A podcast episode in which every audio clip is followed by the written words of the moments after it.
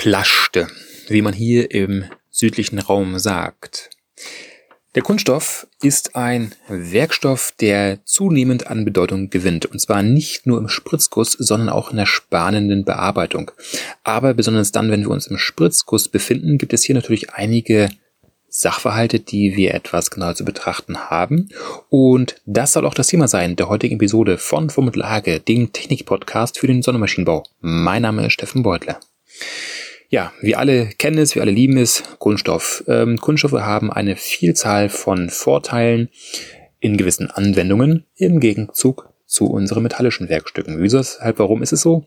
Naja, erstmal haben wir natürlich in der Herstellung wesentlich größere Freiheiten, weil wir aufgrund dessen, dass wir ein ja, flüssiges Medium haben, dass wir daraus, äh, wenn wir es in gewisse Formen spritzen, quasi im Spritzguss, da mit einhergehend sehr einfach, sehr komplexe Konturen fertigen können.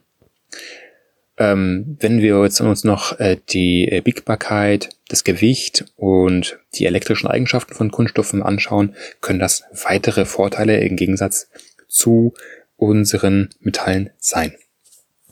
So, aber auf was möchte ich hier heute einmal hinaus? Ähm, nun ist es so, dass auch im Spritzguss gibt es eine Reihe von Toleranzen, die einzuhalten sind. Und ähm, was vielen, vielen, vielen Unternehmen und Mitarbeitern in Unternehmen nicht wirklich bewusst ist, das ist der Sachverhalt, dass natürlich auch hier Allgemeintoleranzen gelten. Aber welche Allgemeintoleranzen werden leider sehr, sehr oft verwendet? Natürlich die für die metallischen Werkstücke. Und zwar aus der ISO 2768. Ja, das kann man machen hat natürlich aber allerdings einen gewissen Nachgeschmack, denn diese Norm ist gedacht für metallische Werkstücke, die durch ja, spanende, überwiegend spanende Bearbeitung hergestellt wurden. Und äh, wie wir wissen, ist es so, dass wir an solch starren Werkstücken aus Metall natürlich die Toleranzen sehr, sehr einfach einhalten können, weil sich das Werkstück natürlich recht wenig verzieht und verbiegt. Wenn wir das natürlich jetzt bei den metallischen äh, schon bei den nicht-metallischen Werkstücken anwenden möchten, haben wir das Problem, dass wir die Toleranz nicht einhalten können, beziehungsweise nur sehr, sehr schwer einhalten können. Und oftmals ist den Mitarbeitern nicht bewusst, dass eigentlich die Spritzgussformteile eigene Allgemeintoleranzen haben, die eigentlich auch darauf äh, entsprechend angewendet werden sollen, beziehungsweise dafür gemacht wurden. Diese haben in verschiedenen Abhängigkeiten auch wesentlich größere Toleranzen, damit natürlich auch eine Prozessstabilität wesentlich einfacher ähm, bereitgestellt werden kann. Aber nun ist es natürlich so, wenn sich ähm, wenn sich Abnehmer und Lieferant darauf einigen, dass die Allgemeintoleranzen laut der ISO 2768 folgen sollen, dann ist das natürlich nicht äh, korrekt, was dem Sinn dieser Normen angeht. Aber wenn sich darüber beide einigen, dann ist es halt so. Denn, wie gesagt, Normen sind nichts anderes als Empfehlungen, Richtlinien. Sie ist nichts Bindendes. Aber sobald sich Kunde und Lieferant, also Abnehmer und Lieferant, dahingehend einigen, dass die ISO 2768 bei Spritzgussbauteilen angewendet werden sollen, dann ist das vertragsrechtlich bindend und muss auch eingehalten werden. Und das ist jetzt natürlich für den Lieferanten schwierig.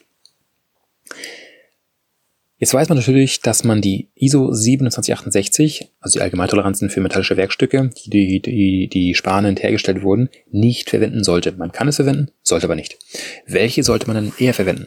Ja, hier ist es so, dass es hier natürlich auch in den letzten Jahren einige Änderungen gegeben hat.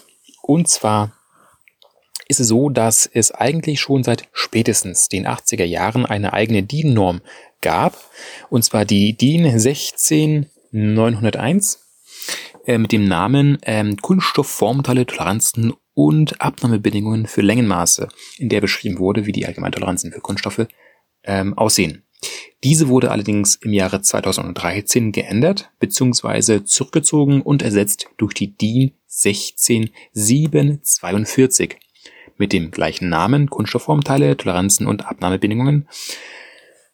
Diese ist allerdings auch schon gar nicht mehr korrekt, denn wir haben jetzt gerade festgestellt, dass es mittlerweile ja nicht nur ähm, einen DIN-Normraum gibt, sondern auch einen ISO-Normraum und wir möchten natürlich auch immer internationaler ähm, tätig sein, damit wir international auch unsere Lieferanten und auch Kunden finden können. Deswegen ist es so, dass der ISO-Normbereich eine immer größere Bedeutung hat.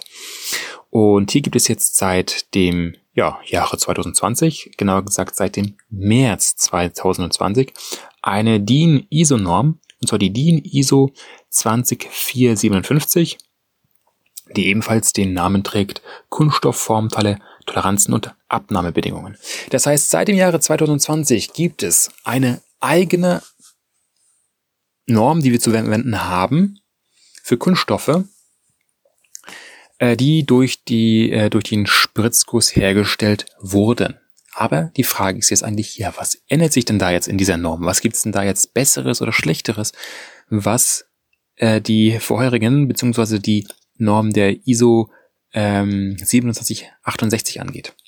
Ja, hier ist es so, dass wir auch hier wiederum eine Tabelle haben, in der wir in Abhängigkeit der Nennmaße unsere zulässige Toleranz ablesen können, die wir entsprechend als entweder Allgemeintoleranz nutzen oder als kleinste Toleranz, die wir eintragen dürfen in eine technische Zeichnung.